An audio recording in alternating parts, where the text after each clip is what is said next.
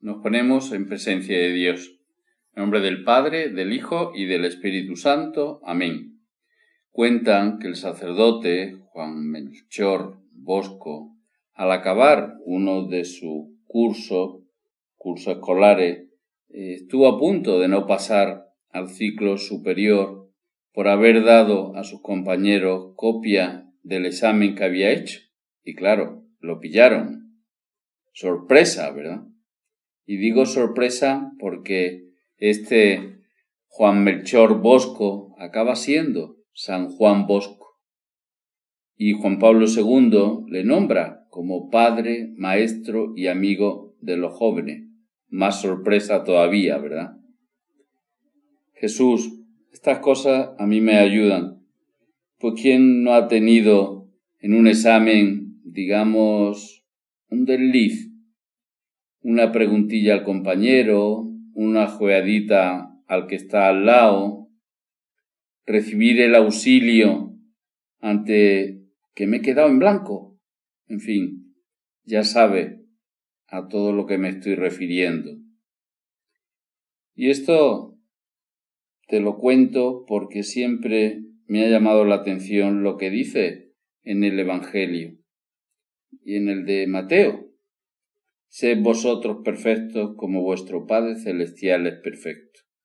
Es decir, ser santos, perfectos como yo, santo, perfecto, completo, acabado, correcto, excelente, impecable, maravilloso, magnífico, estupendo, inmejorable, insuperable. Señor, yo no soy este porque yo no soy perfecto. En todo caso, lo contrario, imperfecto, defectuoso, incompleto, en fin, una pena, estado lamentable.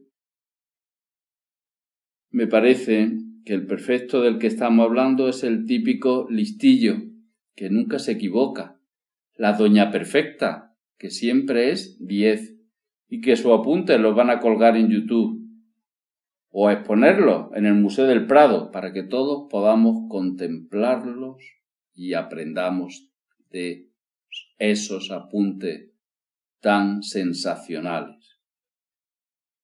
Gracias Jesús, pues la santidad y perfeccionismo no son lo mismo. La santidad es, como dice el apóstol que más amó Jesús, dejarse amar. Es poner los medios para seguirle. Equivocaciones, errores, tachaduras, pecados, faltas de amor, todos vamos a tenerlo, pero no están reñidos con la santidad, con el ser perfectos como vuestro Padre Celestial es perfecto. Dejarse amar. El Papa Francisco nos dice que Dios sigue amando a cada hombre, incluso al peor, a mí, a ti, a cada uno de nosotros. Él nos dice hoy, te amo y siempre te amaré. Eres precioso a mis ojos. Dios no te ama porque piensas correctamente y te comportas bien. Él te ama y basta. Su amor es incondicional, no depende de ti. Puede que tenga ideas equivocadas, que hayas hecho de las tuyas. Sin embargo, el Señor no deja de amarte. ¿Cuántas veces pensamos que Dios es bueno si nosotros somos buenos y que nos castiga si somos malos? Pero no es así. Aún en nuestros pecados continúa amándonos. Su amor no cambia, no es quisquilloso, es fiel, es paciente. Jesús, que no sea un perfeccionista, pues con toda probabilidad nadie me va a aguantar. Hay que intentar hacer todo bien, pero siempre ofreciéndotelo, y no para mi orgullo, para mi soberbia. Que no se me olvide decirte esta jaculatoria tan bonita y que San José María repetía, para Dios toda la gloria. ¿Cómo cambia todo con esto? Además, intentaré poner los medios. Si me equivoco, no pasa nada. Lo importante de mi vida no es el resultado, sino la perseverancia de estar con Jesús, aplicando esa perseverancia a cualquier momento, a mi trato contigo, a las virtudes, al trabajo, al deporte, a los amigos, y así en todo mi transcurrir diario.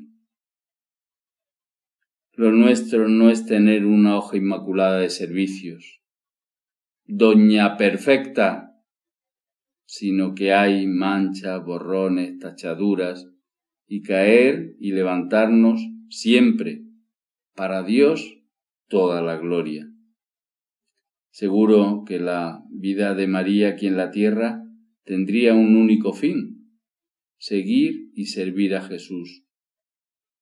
Madre mía, ayúdame para que yo sea así, o para que al menos intente ser así. En el nombre del Padre y del Hijo y del Espíritu Santo. Amén.